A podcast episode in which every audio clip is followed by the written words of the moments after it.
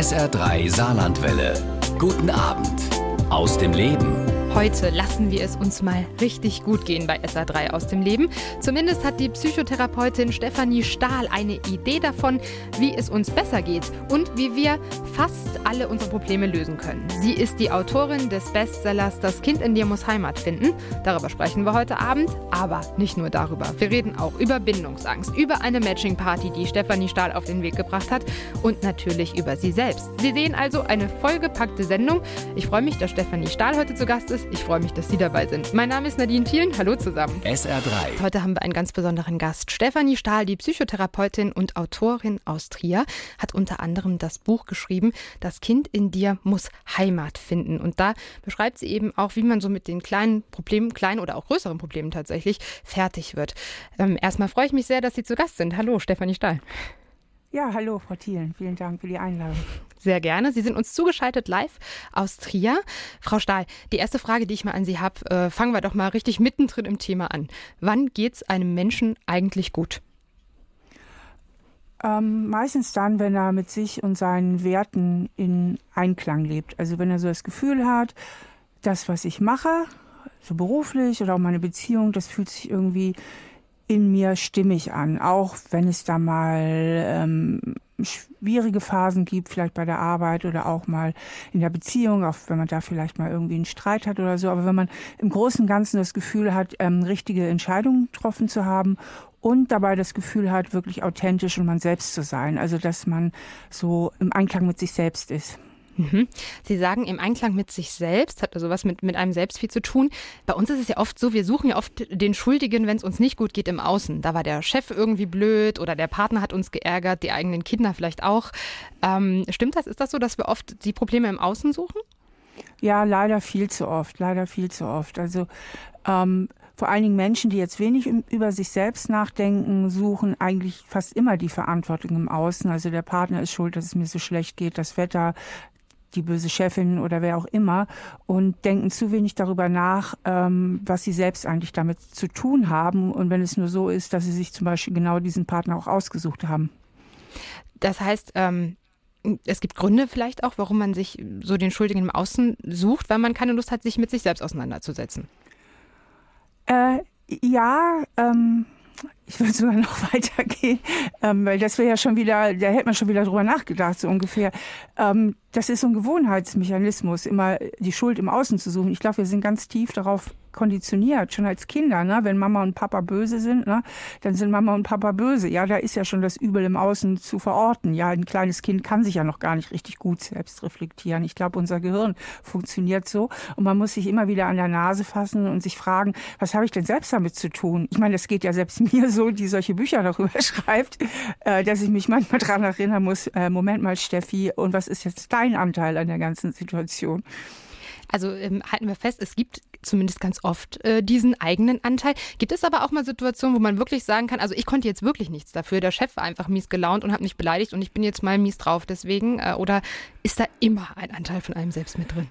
Also, äh, der mit dem Chef ist ziemlich gut das Beispiel, weil wenn ich deswegen mies drauf bin, dann ist mein Anteil dabei, dass ich mir das unter die Haut gehen lasse, ja, und mich zu wenig so innerlich abgrenzen kann. In dem Sinne, ich lasse die schlechte Laune des Chefs bei ihm, ja, das ist eigentlich nur ein Ausdruck seiner schlechten Laune und mich innerlich gut abgrenzen kann. Ist natürlich leichter gesagt als getan, geht aber. Aber es gibt sowas wie reine Schicksalsschläge. Ja, die Mama stirbt, man selbst äh, kriegt eine schwere Krankheit, äh, äh, Krisen, also schwere, so Flüchtlingskrisen und so weiter, Flucht und Vertreiben. Es gibt da sowas wie Schicksalsschläge. Und die nehme ich auch in meinem Buch aus. Deswegen heißt es ja, ähm, die Unterüberschrift die Antwort auf fast alle Probleme. Und das fast steht für Schicksalsschläge, an denen wir wirklich gar keine Beteiligung haben. Mhm. Das heißt also dann auch im Umkehrschluss, wenn wir jetzt auch mal diese Schicksalsschläge außen vor lassen, der Schlüssel zum Glücklichsein, der liegt in uns drin. Wie können wir oder können wir da überhaupt alle rankommen? Ähm, indem wir erstmal feststellen, wo das Problem liegt. Ne? Also in der Psychologie ist das genauso wie in der Medizin. Man braucht erst die Diagnose und dann äh, kommt der Lösungsversuch oder die Heilung. So, und so müssen wir halt überlegen oder in uns gehen und gucken, was ist eigentlich mein Grundproblem. Und die Grundprobleme sind oft ganz, ganz einfach. Das sind so einfache alte psychische Programme. In der Psychologie sprechen wir auch von Glaubenssätzen. Das sind so tiefe innere Überzeugungen, die oft oft auch unbewusst sind, wie ich tauge nichts oder ich genüge nicht, ich bin nichts wert, keiner liebt mich, ähm, ich werde sowieso verlassen und solche tiefen inneren Überzeugungen halt. Und solche schlichten Überzeugungen, die sind wie die Brille, durch die wir die Welt sehen. Und daraus entwickelt sich halt ganz viel auch an äußeren Verhaltensweisen, viel an Emotionen, viel an Gedanken. Und alles, was uns so kompliziert und fummelig erscheint, ist im Grunde zu reduzieren auf ein paar einfache psychische Strukturen. Und, und die muss ich verstehen und dann kann ich sie verändern. Das versuchen wir heute genau zu schaffen, die zu verstehen. Unter anderem das Thema Glaubenssätze und auch das Thema inneres Kind interessiert uns heute Abend noch hier bei SA3 aus dem Leben. Zu Gast die Psychotherapeutin Stefanie Stahl aus Trier. Frau Stahl, wir haben eben schon über das Thema äh, Glaubenssätze gesprochen. Vielleicht können Sie uns noch mal ganz kurz erklären, was ist ein Glaubenssatz? Also ein Glaubenssatz ist eine ganz tiefe innere Überzeugung und die meisten Glaubenssätze erwerben wir irgendwie in der Kindheit. Also ich sag mal, wenn zum Beispiel die Eltern irgendwie nicht so viel Nähe herstellen können oder irgendwie nicht so lieb sind, dann denkt das Kind halt über sich, ich bin nicht liebenswert oder ich genüge nicht. Ähm, weil das Kind sucht ja immer bei sich die Schuld äh, und nicht bei den übergroßen, tollen Eltern und das Kind versucht sich die Welt zu erklären und so entstehen halt ganz viele tiefe Prägungen, die sich meistens in Form von solchen Glaubenssätzen oder immer in Form von Glaubenssätzen in uns abspeichern. Und gibt es natürlich gute wie schlechte. Es gibt natürlich auch positive Glaubenssätze, wie ich genüge oder ich bin willkommen oder ich werde geliebt. Und da muss jeder mal selbst in sich fühlen, was er da so für sich spürt, ob er mehr gute oder mehr schlechte Glaubenssätze hat. Das heißt, Sie sagen, das speist sich ganz viel aus den äh, Erfahrungen, den ersten Erfahrungen, die man so macht als Kind da fragt man sich ja schon, jetzt sind wir alle ein paar Jahrzehnte älter, sind wir da als Erwachsene nicht längst drüber hinweg, was wir damals erlebt haben? Wir können das ja auch heute einordnen, warum zum Beispiel vielleicht mal die Mama gestresst war und kurz keine Zeit für einen hatte. Ja, wenn das ja nur kurz war, dann ist das ja auch nicht weiter schlimm. Aber ähm, das prägt sich schon tief ein, weil unser Gehirn, wenn wir geboren werden, ist nur zu 25 Prozent ausgebildet. Und ganz, ganz viel synaptische Verschaltung und ganz viel Nervenbahnen im Gehirn äh, bilden sich erst in den ersten Jahren und was wir Mama und Papa erleben, prägt somit unsere Gehirnstruktur. Und das ist ganz viel der Brille, durch die wir später die Welt sehen. Und natürlich ist die Pubertät auch noch wichtig und natürlich sind auch andere Lebenserfahrungen wichtig. Aber man darf gar nicht unterschätzen, wie prägend eben auch die Kindheit ist. Sie sprechen ja in diesem Zusammenhang auch von dem inneren Kind. Um, das, um dieses innere Kind geht es ja auch in dem Buch Das Kind in dir muss Heimat finden. Was ist das, das innere Kind? Das innere Kind ist ein Begriff in der Psychologie, also es ist ein feststehender Begriff, den habe ich jetzt nicht erfunden und der steht symbolisch für all diese Kindheitserfahrungen, die wir gesammelt haben, die guten wie die schlechten. Das ist also ein Symbol für diese tiefen Prägungen, die wir in Form von so, ich sag mal, psychischen Programmen durchs Leben mit uns herumschleppen. Und in meinem Ansatz unterscheide ich zwischen dem Schattenkind, das Schattenkind steht für unsere eher negativen Prägungen, und dem Sonnenkind, das steht für unsere positiven Prägungen, aber, und das ist ganz wichtig, auch für all das, was wir uns als Erwachsene später selbst neu gestalten können. Wie ist das denn? Man könnte jetzt da eigentlich eine einfache Rechnung aufmachen, so wie Sie das erzählen. Ähm, habe ich eine schlechte Kindheit? Bin ich vielleicht ein unglücklicher Erwachsener? Habe ich eine gute Kindheit? Bin ich ein glücklicher Erwachsener? Ge geht die Rechnung so einfach auf? Nee, weil Psychologie eben nicht Mathematik ist und in der Psychologie ähm, ist es nicht wie in Mathe 1 und 1 macht 2, weil doch sehr viele Lebenseinflüsse auch das Leben bestimmen und auch unsere Gene natürlich eine Rolle spielen. Das heißt, Menschen, die sowieso schon etwas zart beseiteter auf die Welt kommen, vom, von den Genen her, vom Naturell, ähm, sind natürlich verletzbarer als Menschen, die mit einem relativ dicken Fell geboren werden. Aber tendenziell ist es definitiv so, dass eine schwere Kindheit, wo das Kind sich wenig geliebt, wenig verstanden gefühlt hat, wenig angenommen gefühlt hat, oft wie ein schweres Paket durchs ganze Leben mitgeschleppt wird. Wie macht sich das, das bemerkbar? Also wann merke ich, dass ich da äh, irgendwie gerade aufgewühlt bin, weil mich eine Erfahrung von, von meiner frühesten Kindheit sozusagen gerade beschäftigt?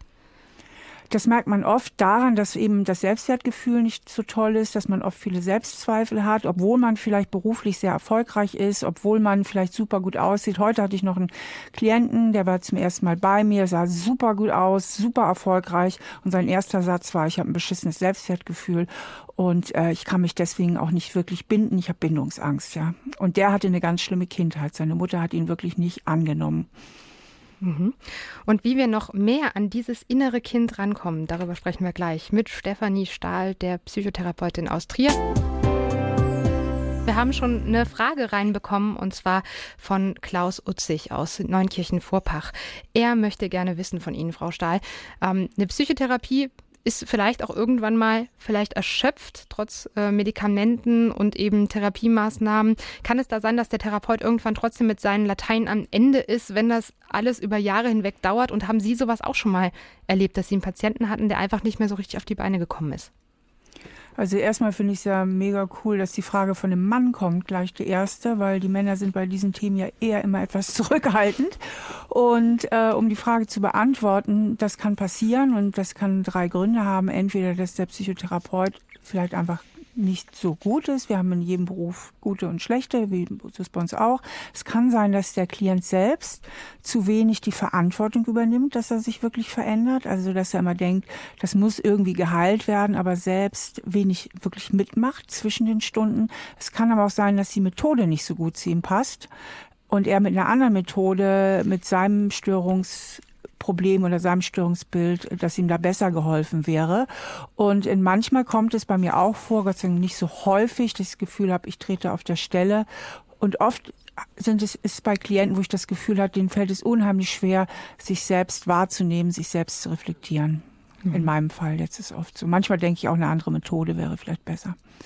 Aber es ist nicht so oft, Gott sei Dank wo Sie da gerade auch vielleicht über Methode sprechen. Wir haben ja eben auch schon über dieses Konzept vom inneren Kind gesprochen. Wie gehen Sie denn da als Psychotherapeutin vor? Kommt das am Ende des Tages immer darauf zurück, dass Ihre Patienten irgendwann sich Gedanken um ihr eigenes inneres Kind machen müssen? Ja, ähm, wir können sogar von dem Begriff inneres Kind wegkommen, sondern einfach sich Gedanken machen müssen, was ist eigentlich mein psychisches Programm und wo ist mein Programmierfehler. Und diesen Fehler, also diesen roten Faden, den finde ich meistens sehr schnell mit den Klienten, dass sie sagen, ja, stimmt, genau an der Stelle hakt's, genau da laufe ich immer in dieselbe Falle. Und dann trainiere ich mit den Klienten ähm, quasi sich ein anderes Programm zu installieren, äh, das natürlich auch emotional äh, gespürt werden muss. Und da kommt es eben wirklich drauf an, dass der Klient mitmacht. Ich sage mal zu meinen Klienten, wissen Sie, das ist wie wenn Sie Klavier lernen. Wenn Sie immer nur spielen, wenn Sie bei der Klavierlehrerin sitzen und zwischendurch gar nicht üben, dann werden Sie kaum Fortschritte machen. Und so ist es in vielen Fällen in der Psychotherapie auch. Haben Sie denn vielleicht für uns so ein kleiner To-Go-Tipp? Also ich gehe jetzt mal nicht davon aus, dass vielleicht alle Zuhörer direkt schon eine richtige psychische Erkrankung haben, aber wir kennen das ja alle, dass wir manchmal vom Stress, vom Ärger, von unguten Gefühlen übermannt sind. Gibt es so ein To-Go-Tipp von Ihnen, wie man einfach mal schnell gelassen werden kann, wie wir unser inneres Kind da vielleicht auch erreichen? Also ganz kurzfristig hilft immer Ablenkung, um aus schwierigen Zuständen rauszukommen. Also Ablenkung ist das A und O, damit sich die Emotionen erstmal wieder beruhigen.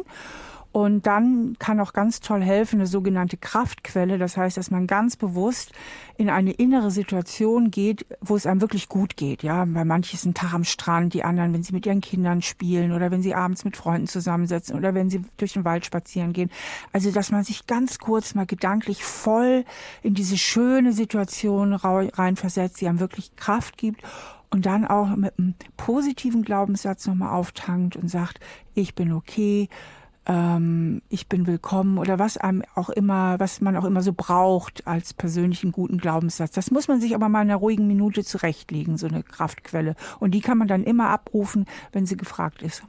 Wir neigen ja so ein bisschen eigentlich vielleicht sogar eher zum Gegenteil, ne? dass wir die ganze Zeit darüber nachdenken und grübeln, warum ärgern wir uns jetzt eigentlich und wie ist das alles gekommen. Das, davon würden Sie dann abraten in so einem konkreten Moment tatsächlich.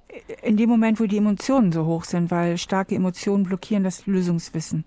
Und ähm, da ist es ganz wichtig, da kann auch ein toller Trick sein, mal schnell die Glasscheibe zwischen sich und den anderen zu schieben und kurz zu überlegen, was gehört eigentlich zu dem. Ich nehme nochmal das Beispiel mit dem schlecht gelaunten Chef. Kurz zu gucken, man geht nochmal in seinen Verstand und sagt, okay, er ist schlecht gelaunt. Was sagt das über mich aus? Erstmal gar nichts. Gar nichts. Und seinen Selbstwert nicht so davon abhängig macht, äh, wie die anderen Menschen sich verhalten. Und dann natürlich aber auch guckt, was hat das vielleicht mit mir zu tun. Vielleicht war es ja auch eine ganz berechtigte Kritik. Ne? Vielleicht ist er gar nicht so schlecht gelaunt oder zu Recht schlecht gelaunt, weil ich vielleicht tatsächlich auch einen Fehler gemacht habe, der gravierend ist. Und wenn das so ist, dann sollte man für diesen Anteil auch die Verantwortung für sich übernehmen. Frau Stahl, wir haben noch eine Frage bekommen von Nicole. Die will gerne wissen, sie kann sich nicht mehr richtig an ihre Kindheit erinnern, weil sie da einfach die Erinnerung verdrängt hat. Wie kommt sie da wieder ran? Also wenn man sich nicht gut erinnern kann, spricht das immer dafür, dass die Kindheit nicht so rosig gewesen ist, weil man hat eigentlich keinen Grund, eine gute Kindheit zu verdrängen. Und ähm, ich würde es so machen, ich würde einfach die Erinnerung nehmen, die ich habe. Also irgendwann setzt ja die Erinnerung wieder ein, also auch wenn es ist vielleicht mit 15 oder mit 12 Jahren. Und dann würde ich mir überlegen, wie waren meine Eltern so drauf, wie habe ich die damals erlebt, als ich zwölf zum Beispiel war. Und dann würde ich darüber nachdenken, und wie waren die dann wohl, als ich klein war? Ja, wenn die heute so waren, wie war es dann wohl früher? Und versuchen über diese Fantasie mal zu spüren, was das in mir auslöst, ja. Mhm. Eine andere Möglichkeit ist auch manchmal in der Hypnotherapie über Hypnose dran zu kommen. Und Sie sagen ja auch in Ihrem Buch, ähm, manchmal ist es hilfreich, diese Gefühle, wenn da negative Gefühle aufkommen, gar nicht unbedingt ganz und vollständig wiederzuerleben, sondern man soll sozusagen schauen, dass man die nochmal auffängt, dass man weiß, woran man ist und vielleicht dann wieder hm, schauen, dass man sich da irgendwie gefasst bekommt und nicht zu so emotional wird. Ähm, ja, inzwischen hat man herausgefunden, auch durch die moderne Hirnforschung, je öfter wir eine Emotion, eine, ein, ein schlimmes Gefühl immer wieder erleben und erleben und erleben, desto ähm, breiter wird die Spur im Gehirn. Und ähm, ich sage immer, ich denke, es ist einfach wichtig, dass man den roten Faden hat. Und wenn man da nochmal reinfühlt und weiß, oho, da waren ein paar Sachen, die waren ziemlich traurig und belastend in meiner Kindheit. Dann habe ich mich immer wieder so, so, so wenig geliebt gefühlt oder so. Dann ist das schon ein ganz, ganz roter Faden. Und dann geht es in meinem Ansatz halt darum, sich nicht mehr so stark mit diesen negativen Gefühlen zu identifizieren, sondern auch eben den Ausstieg zu finden. Wir erinnern uns jetzt auch mal aber hoffentlich an äh, positive Dinge, nämlich an Ihr Psychologiestudium. 1984 haben Sie das angefangen. Warum haben Sie sich damals für Psychologie überhaupt entschieden? Ähm, eigentlich hatte ich immer Psychologie studieren wollen, weil mich das immer brennend interessiert hat, schon als Kind muss ich sagen, habe ich beim Einschlafen öfter darüber nachgedacht, warum der eine so handelt und der andere so. Also ich hatte immer so ein Interesse daran zu verstehen, wie der Mensch funktioniert, also psychisch funktioniert und wie die Psyche funktioniert. Und ich weiß noch, meine Mutter hatte damals schon die erste Psychologie heute mit dem ersten Heft abonniert. Damals war ich 15 Jahre alt und ich habe jede verschlungen und jede gelesen, weil mich dieses Thema immer unglaublich fasziniert hat. Und ich denke, meine Bücher sind auch dadurch so erfolgreich, dass ich irgendwie Ordnung stifte und genau diese Funktionsweisen halt eine sehr gut auf den Punkt bringe, so dass in dem scheinbaren Chaos plötzlich eine, eine Ordnung entsteht. Ist denn Psychotherapeutin immer noch Ihr Traumberuf, wenn Sie das so nennen? Ähm, es ist ein sehr anstrengender Beruf, finde ich, und ich kann es auch nicht von morgens bis abends machen. Ich habe im Moment immer noch Klienten. Ich, ich brauche die unbedingt, um, zu, um selbst auch inspiriert zu werden und ähm, aber es ist ein anstrengender Beruf und ähm, ich mache ihn aber sehr gerne, solange ich ihn nicht von morgens bis abends machen muss. Wie grenzen Sie sich denn zum Beispiel ab? Also da kommen ja Menschen zu Ihnen, die beladen sind, die, die wirklich eine riesige Belastung gerade erleben in ihrem eigenen Leben. Wie, wie sorgen Sie da für Ihren inneren Haushalt, dass es Ihnen gut geht? Es fällt mir eigentlich gar nicht so schwer, weil ich kann mich da innerlich ganz gut abgrenzen, was nicht heißt, dass ich nicht Anteil nehme. Und mein großer Vorteil ist ja, dass ich den Menschen aus dieser Hilflosigkeit in den allermeisten Fällen raushelfen kann. Das heißt, ich selbst habe ja gar nicht so ein hilfloses Gefühl und denke, oje, oje, sondern ich kann sagen, pass mal auf, jetzt finden wir mal hier mit einem roten Faden bei dir und jetzt zeige ich dir auch, wie du aus der Nummer wieder rauskommst. Und dadurch ähm, bewirke ich auch was Positives. Das ist wie ein Arzt, der ganz klar weiß, okay, den Bruch hier, den kann ich reparieren. Ne? Dann ähm, hat ja auch nicht so große Abgrenzungsprobleme. Schwieriger ist eher, wenn man sich so sehr hilflos fühlt und, und meint, dass man da auch gar nicht weiterhelfen kann. Kommen viele Patienten zu Ihnen, die das tatsächlich erstmal glauben, ihnen sei nicht mehr zu helfen, oder kommen die mit einer gewissen Hoffnung zu Ihnen? Also die Hoffnung stirbt ja zuletzt und ich glaube, wenn sie wirklich keine Hoffnung hätten, dann würden sie auch nicht mehr zu mir kommen. Ne? Ähm, natürlich kommen die alle auch mit einer Hoffnung zu mir und das ist auch gut so, die können sie nämlich auch haben. Ich habe inzwischen, wenn ich das sagen darf, natürlich auch mein Beratungsteam erweitert und wir machen jetzt auch äh, Telefon- und Skype-Beratung, um diesen Nachteil, dass wir so ein bisschen am Rande von Deutschland sind, auszugleichen. Insofern ähm, geht das auch über Telefon und Skype bei uns. Wie ist das denn? Ähm, das Buch, das Sie geschrieben haben, also vor allem eben das äh, Kind in dir muss Heimat finden, richtet sich ja eigentlich an, an uns alle. Würden Sie denn jedem ja. Menschen empfehlen, auch wirklich mal zu einem Psychotherapeuten zu gehen, auch den Nichtkranken sozusagen, wie so eine Vorsorge? Ähm, nein, das denke ich ist nicht möglich, äh, nicht nötig und dafür ist unsere Versorgungslage auch nicht gut genug. Ja, die Therapeuten sind ja schon mit den Fällen, die wirklich dringend Unterstützung brauchen, äh, überlastet. Und ich denke, mit einem guten Ratgeber kann man sich selbst sehr gut auf die Schliche kommen. Und das ist auch, was mir ganz, ganz viele Leser schreiben. Und ich habe zum Beispiel ein extra Arbeitsbuch entwickelt, also wo man auch direkt reinschreiben kann in DIN A4-Format. Und das ist Therapie zum Selbermachen, sage ich immer, für alle Normalgestörten. Weil, wie gesagt, man braucht den roten Faden und wenn man den hat, mit mittleren Problemen kann man auch ganz gut alleine arbeiten.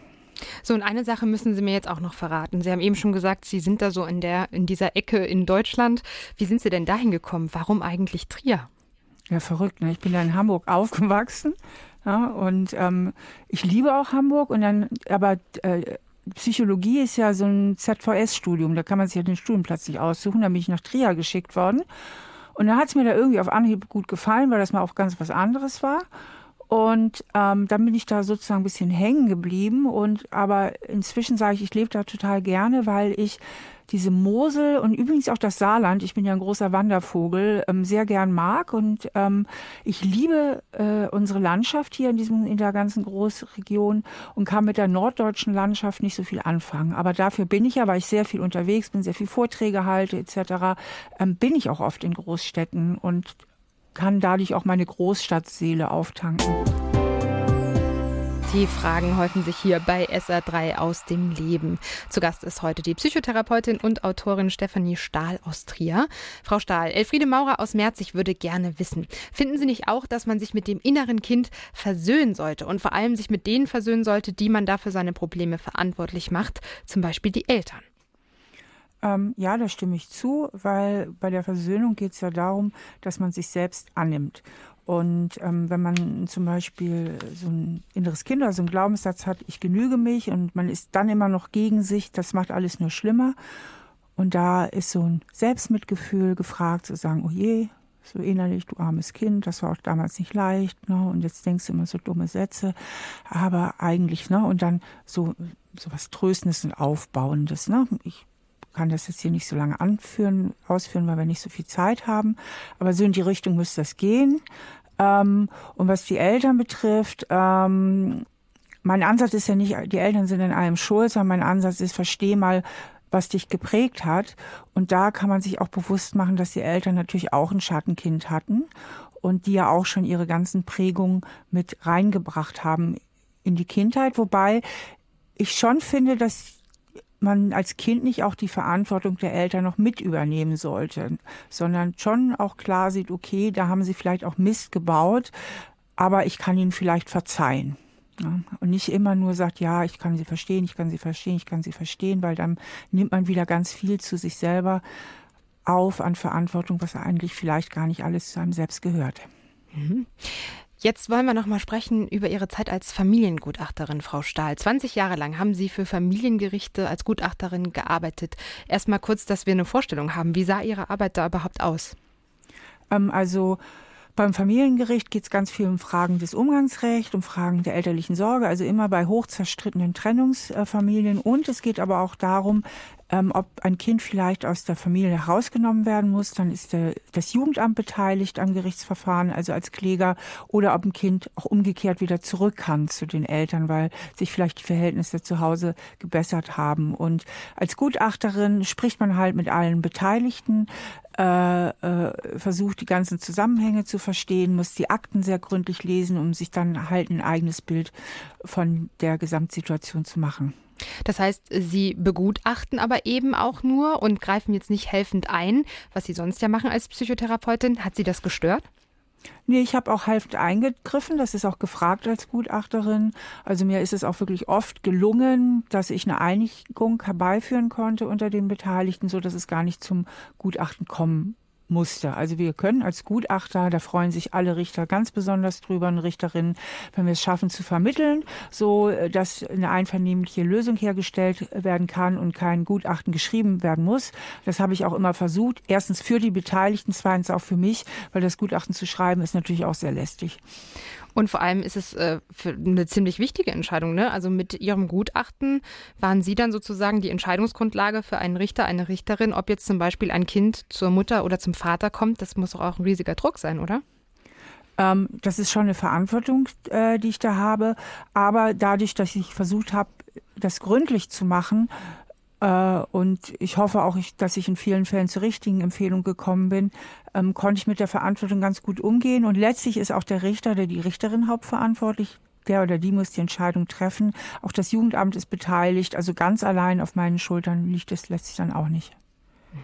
Jetzt ist das so ein Thema, gerade wenn wir über Kindeswohl sprechen, vielleicht nicht nur über äh, Scheidungen, sondern vielleicht auch wirklich Fälle, wo ein Kind aus einer Familie rausgeholt wurde, weil es da wirklich ganz schlimme Zustände gab.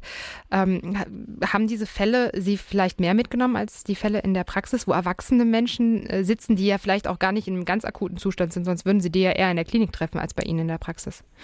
Ja, klar, also wenn Kinder halt, die hilflos sind, beteiligt sind, das ist natürlich schon noch mal schlimmer, aber auch da war ich ja wieder in dieser Situation, dass ich irgendwas bewirken konnte. Und als Gutachterin hat man im positiven Sinne gesehen auch sehr viel Macht. Und Macht heißt, dass ich was bewirken konnte. Und, und von daher ähm, hatte ich auch natürlich ähm, meistens das Gefühl, irgendwie auch helfen zu können.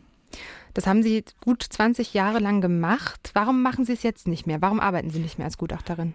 Ich habe das Gutachtergeschäft immer als sehr anstrengend empfunden. Ich fand es immer sehr anstrengend. Auch diese, man hat manchmal auch meterlange Gerichtsakten und die sind manchmal auch sterbenslangweilig und ähm, die, die, die Gespräche mit den, mit den, mit den Familien, mit den, mit den Beteiligten, es ist immer, es ist immer schwer. Ähm, man als Gutachterin hat man macht man sich immer unbeliebt, weil irgendjemand passt immer nicht das Ergebnis, also wenn es wirklich zum Gutachten kommt. Und es ist sehr, es wird sehr wenig anerkannt. Also es kommt kaum vor, dass meine Familie sagt, ey, Frau Stahl, haben Sie aber super gemacht, auch wenn ich den echt den Popo gerettet habe oder so. Ähm, es ist eine sehr, sehr anstrengende Arbeit. Und dafür haben Sie jetzt ja auch noch ein bisschen mehr Zeit, sich zum Beispiel um solche spannenden Dinge wie die Matching Party zu kümmern. Was das ist, darüber sprechen wir gleich ausführlich hier bei SA3 aus dem Leben. Heute zu Gast die Psychotherapeutin und Autorin Stefanie Stahl aus Trier kommen wir nochmal zum Glücklichsein. Frau Stahl, kann man eigentlich ohne Partner glücklich sein? Wir Menschen sind doch eigentlich soziale Wesen. Geht das auch ohne? Ja, natürlich geht auch das. Und ich kenne auch einige Menschen, die ganz, ganz gut als Single leben können. Entweder vielleicht, weil sie schon ein bisschen älter sind und sagen, ach, irgendwie, ich, ich hatte eine sehr glückliche Partnerschaft und komme jetzt aber auch gut mit mir selber und alleine klar. Ich ruhe in mir. Ähm, aber auch jüngere Menschen. Ähm, Trotzdem ist es so, äh, dass wir natürlich diesen tiefen, tiefen Bindungswunsch haben. Und ich auch viele Singles kenne, die Singles sind, weil sie nur Single können, aber nicht Partnerschaft. Also die zwar vielleicht teilweise für sich auch deklarieren, sie wären glücklich, aber sie haben nicht wirklich die Wahlfreiheit, weil sie in Beziehungen ähm, sehr starke Bindungsangst entwickeln oder andere sehr unangenehme Gefühle und sagen, es geht mir alleine besser. Und da kann man natürlich was machen, also wenn die Menschen das möchten. Denn Sie sagen ja auch, jeder ist beziehungsfähig, ähm, obwohl viele das selbst vielleicht nicht mehr von sich glauben. Ähm, wieso ist jeder beziehungsfähig? Wieso glauben Sie das? Gut, das ist ein sehr freches Statement und das muss ich natürlich ein bisschen eingrenzen. Es gibt natürlich Menschen, die vielleicht schwere Persönlichkeitsstörungen haben.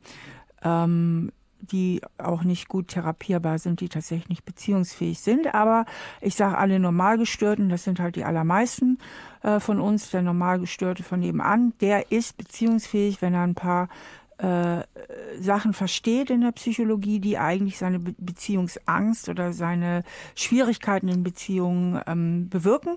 Und die kann man auch verändern, ne, wenn man die Prinzipien kennt.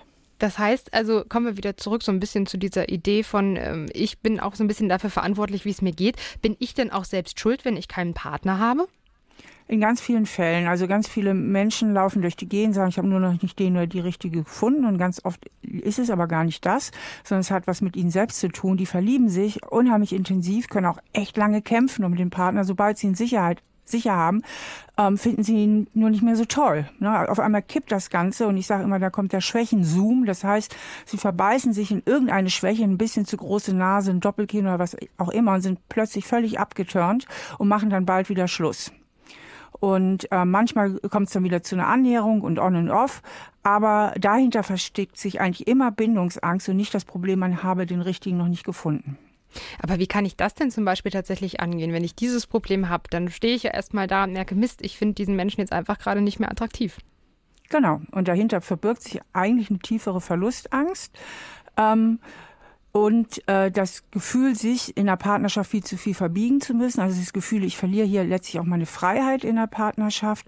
Und das spüren die Menschen aber oft gar nicht so tief, sondern sie spüren nur, ich muss raus aus der Nummer und beziehungsweise fühlen sich plötzlich abgetan Turn total. Und dahinter ist eigentlich immer so ein psychischer Trick, der unbewusst abläuft. Bindung ist irgendwas Bedrohliches. Bindung ist, was mir die Freiheit nimmt. Bindung ist etwas, was mir wehtun könnte. Also muss ich raus aus der Bindung und dann macht die Psyche den Trick und sagt, ich finde dich überhaupt nicht mehr cool. Ich bin total abgeturnt äh, und tschüss. Na, das war's dann. Würden Sie solchen Menschen denn auch eine Psychotherapie tatsächlich empfehlen? Ähm, wenn Sie mit Ratgeberliteratur nicht weiterkommen, wenn Sie sagen, das reicht mir nicht, ähm, ähm, dann würde ich Ihnen eine Psychotherapie empfehlen. Genau. Ich würde immer mal mit der Ratgeberliteratur anfangen äh, und so versuchen mal selbst die Verantwortung zu übernehmen. Und wenn man wirklich merkt, oh, hier brauche ich doch noch mehr professionelle Unterstützung, dann sollte man sich die suchen. Jetzt haben Sie ja vielleicht auch schon eine Lösung für einige Singles da draußen, die sich ganz gerne an einen Partner binden würden. Sie veranstalten eine Matching-Party in Trier am 24. Mai, also eine Party, wo man sich kennenlernen soll, vielleicht auch mm, nur Freunde äh, finden soll, aber vielleicht eben auch einen Partner. Ähm, wie sind Sie auf die Idee gekommen? Ähm, mein erstes Buch, So bin ich eben, da geht es um Persönlichkeitstypen weil wir alle auch neben unseren Prägungen, über die wir heute Abend ja lange gesprochen haben, auch genetisch einen Persönlichkeitstyp mit in die Wiege gelegt bekommen. Und diesen Persönlichkeitstyp, den kann man erheben. Und wer Lust hat, da mal zu gucken, da geh einfach mal auf meine Homepage und da kann man diesen Test machen. Der steht da kostenlos online. Und es gibt Typen, die passen besser und es gibt Typen, die passen nicht so gut zusammen. Und ich hatte schon immer die Idee, das wäre doch richtig cool, wenn man die mal miteinander verbindet. Und wir machen halt auf der Party erst so, so einen Workshop, der auch wirklich wirklich, denke ich, witzig wird, wo ich das ein bisschen erkläre, wie das funktioniert und was für ein Typ man so ist und, und wie diese Typenlehre überhaupt funktioniert. Und dann kriegt jeder eine Plakette, wo der eigene Typ draufsteht. Und dann helfe ich natürlich noch ein bisschen dabei, dass die Leute auch so ein bisschen, auch die Schüchternen, dass man so ein bisschen sich traut, auch mal andere Menschen anzusprechen. Dann haben wir einen supergeilen DJ und dann geht eine richtig coole Party los. Ich bin auch selbst dabei. Ich mache auch mit, ich rede mit, ich tanze mit und ähm, wir sind schon fast ausverkauft und würden wir nur Frauen nehmen, dann wären wir ausverkauft. Aber weil wir ja das ausgewogen haben wollen, fehlen uns jetzt noch ein paar Männer. Und ich sag's mal ganz laut ins Saarland, äh, Männer, wir brauchen euch. Wäre cool, wenn noch ein paar dazu kämen. Und warum das so schwierig ist mit den Männern. Nicht nur was die Matching Party angeht, sondern generell das Thema Psychologie. Darüber sprechen wir gleich hier bei SA3 aus dem Leben. Frau Stahl. Sie organisieren, veranstalten die erste Matching-Party in Trier am 24. Mai, haben wir eben schon drüber gesprochen. Äh, es geht darum, Männer und Frauen zusammenzubringen für vielleicht einen, ja, eine Liebesbeziehung, aber nicht nur, haben Sie schon eben äh, gesagt, als die Musik lief. Ne? Da gibt's, man kann auch einfach kommen, wenn man Leute kennenlernen will. Ja, genau, ähm, weil manche sagen ja, ja, äh, äh, einen Partner habe ich eigentlich, aber mir fehlt eigentlich ein bisschen Freunde hier. Ne? Also ich habe irgendwie zu wenig, mein Freundeskreis ist zu klein oder ich habe vielleicht gar keine Freunde. Also man kann auch eine neue Freundin kennenlernen oder einen guten Kumpel, was auch immer. Ähm, darum geht es eben auch. Und wie gesagt, wir machen halt dieses Matching-Konzept. Ähm, wo man guckt, welcher Persönlichkeitstyp bin ich eben erst in dem Workshop und dann geht halt die Party los. Und dann kann man sich die Menschen so ein bisschen gezielter aussuchen, ähm, und auch mal merken, das ist auch, bringt auch Spaß, mal mit Leuten zu reden, die ganz anders ticken und auch mal merken, wie sich das anfühlt. Und auch wenn man am Ende des Abends sagt, ich hatte vielleicht nur eine lustige Party, aber sonst keinen neuen Freund oder ähm, nichts Neues passiert, zumindest wird man sich selbst besser kennengelernt haben und auch eine bessere Menschenkenntnis haben. Und man braucht auch gar keine Angst davor zu haben, weil ähm, dieses ganze Matching-Konzept und dieses So bin ich eben Konzept misst eigentlich nur wesentlich im gesunden Persönlichkeitsbereich. Also muss keine Angst haben, dass jetzt irgendwie die schlimmsten äh, Schrauben, die man locker hat, irgendwie äh, auffallen oder so, sondern ähm, das misst weit, weitgehend im gesunden Bereich und da braucht auch keiner sich für zu schämen oder irgendwas. Ja, also das kann man wirklich locker nehmen. Und äh, ich verstehe Sie richtig, man sieht dann schon so ein bisschen, welcher Persönlichkeitstyp, welcher andere Persönlichkeitstyp würde gut zu mir passen. Sie stellen sich jetzt aber nicht dazwischen, wenn man sich genau den falschen aussucht. Ach Quatsch. Außerdem ist es ja auch so, dass ich kenne ja auch Paare, wo die ganz, ganz unterschiedlich sind, also die genau komplementäre Typen sind und die trotzdem ganz glücklich verheiratet sind. Die müssen halt nur viel mehr Toleranz füreinander aufbringen. Und in unserem Freundeskreis ähm, ist es eigentlich immer so, ähm, dass wir intuitiv uns die gleichen Typen raussuchen, weil wir einfach mit denen intuitiv besser klarkommen. Jetzt ist es so, das haben Sie eben schon angedeutet, so die Frauen scheinen ganz begeistert. Ich habe tatsächlich auch in meinem Umfeld schon so ein bisschen mitbekommen, ein paar Frauen haben ganz neugierig äh, dazugehört. Bei den Männern, hm, wissen die nichts davon oder warum springt die das nicht so an? Ja, das ist ja irgendwie mein Kummer mit den Männern, obwohl ich finde, dass ich mega männerfreundlich bin, auch in meinen Büchern. Die sind immer so schön äh, strukturiert und lösungsorientiert, was Männer ja lieben. Deswegen habe ich auch einige Leser, also männliche Leser, aber sie tun sich immer noch mit psychologischen Themen schwer und das finde ich halt total schade, weil diese psychologischen Themen so ultra wichtig sind. Die sind, es ist so wichtig, so ein bisschen sich selbst zu kennen, ein bisschen zu wissen, wo sind meine Herausforderungen, wo sind meine Stärken, weil man sich damit selbst nicht nur das Leben leichter macht, sondern auch seinen ganzen Mitmenschen das Leben damit leichter macht. Und ich finde halt, diese persönliche Weiterentwicklung ist deswegen auch sowas wie eigentlich eine politische Notwendigkeit. Denn wenn man so sich so wenig mit sich selbst beschäftigt, dann ist die Gefahr extrem hoch, dass man halt auch äh, seine ganzen Probleme, die man eigentlich innerlich hat, ähm, sehr auf den Rücken von anderen Leuten mit austrägt. Warum beschäftigen Männer sich denn so wenig mit ihrer eigenen Psyche? Ist das nur Erziehung? Woran liegt das? Es hat sich verbessert. Die jüngeren Männer beschäftigen sich ganz viel damit. Also persönliche Weiterentwicklung wird ganz groß geschrieben bei den jüngeren Männern. Das heißt, da haben wir eine ganz positive Entwicklung. Es sind eher die älteren äh, Männer, also mit älter meine ich jetzt so ab 35 aufwärts, ähm, die noch äh, so Vorbehalte haben, sich überhaupt mit Emotionen auseinanderzusetzen. Ja, das, das galt ja so in alten Erziehungsstilen als unmännlich und das ist halt der dümmste Quatsch überhaupt. Gell? Merken Sie das auch in Ihrer Praxis, dass Sie da weniger Männer sitzen haben als Frauen, dass die Frauen eher zu Ihnen kommen und auch offener sind für das, was Sie sagen? Bei meiner Praxis ist es jetzt anders. Das liegt an meinen Themen. Ich habe ja sehr viel zu Beziehungsangst und, äh, geschrieben und das betrifft halt ganz viele Männer.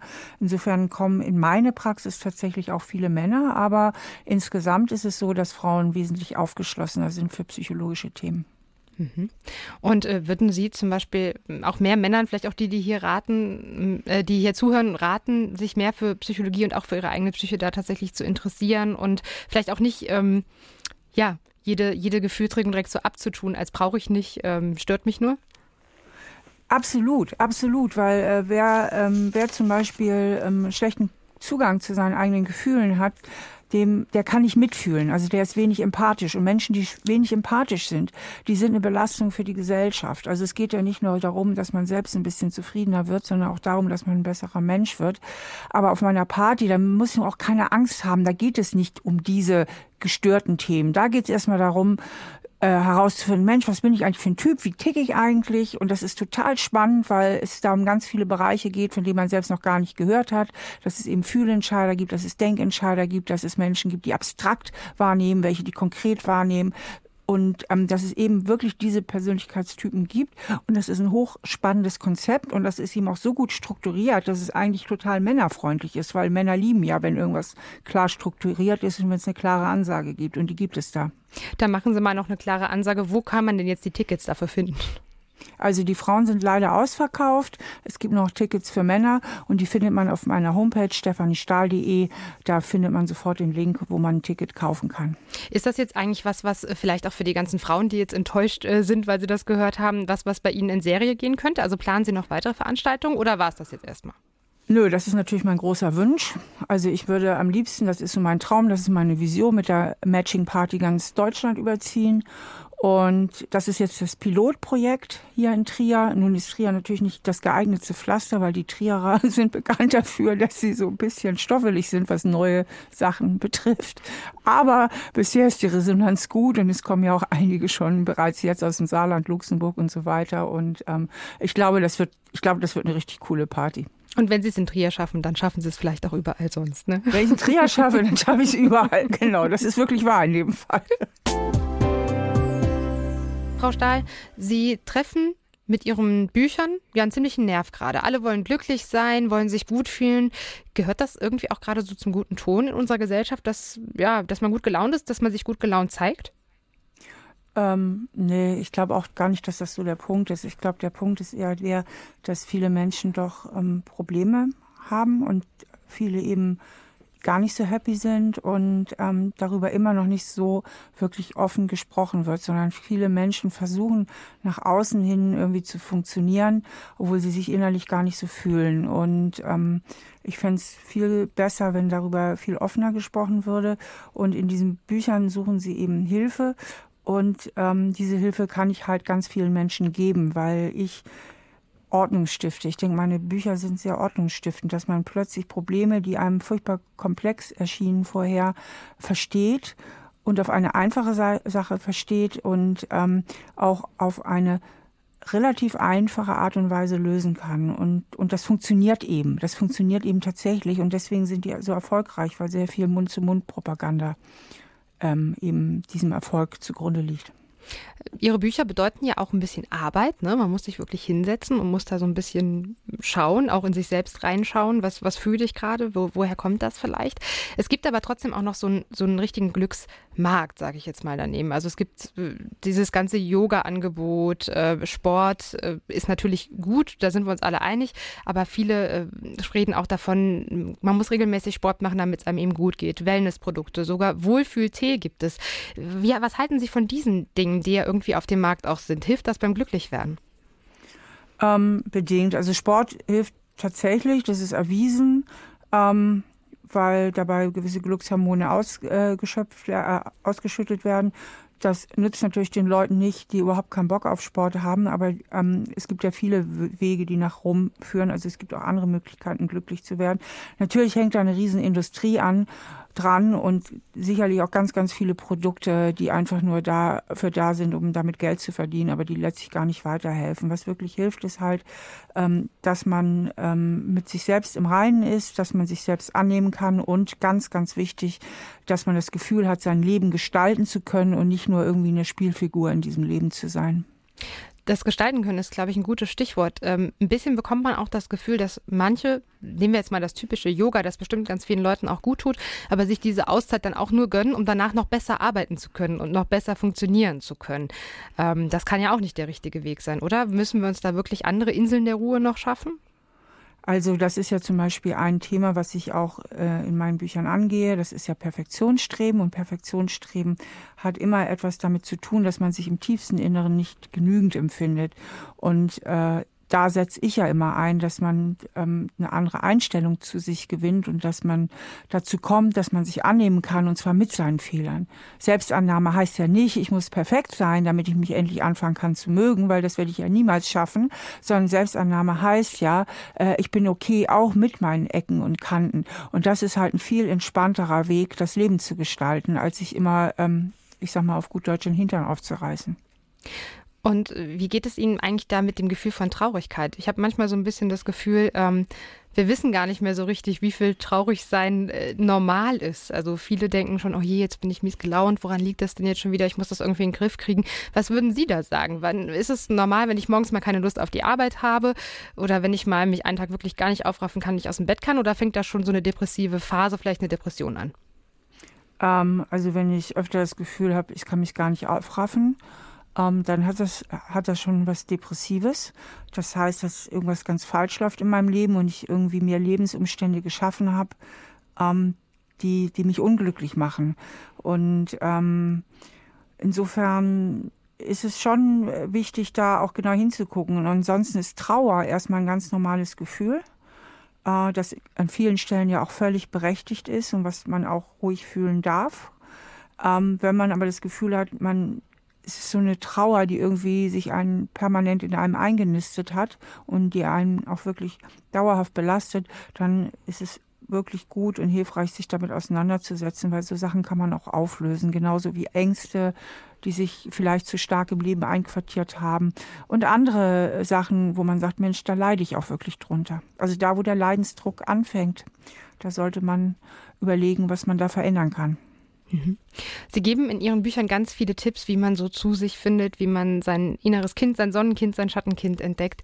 Wie geht es Ihnen denn eigentlich selbst damit? Würden Sie sagen, Sie sind glücklich und haben Ihr Sonnenkind da auch gefunden? Also ich würde sagen, ich bin in vielen Punkten ein sehr glücklicher Mensch. Ich bin beruflich äh, glücklich, ich bin äh, glücklich verheiratet.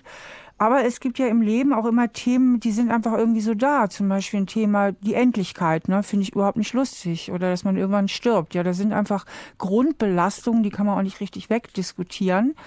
Ähm, so kann man nur ehrlich zu sich sagen, finde ich jetzt irgendwie nicht so toll.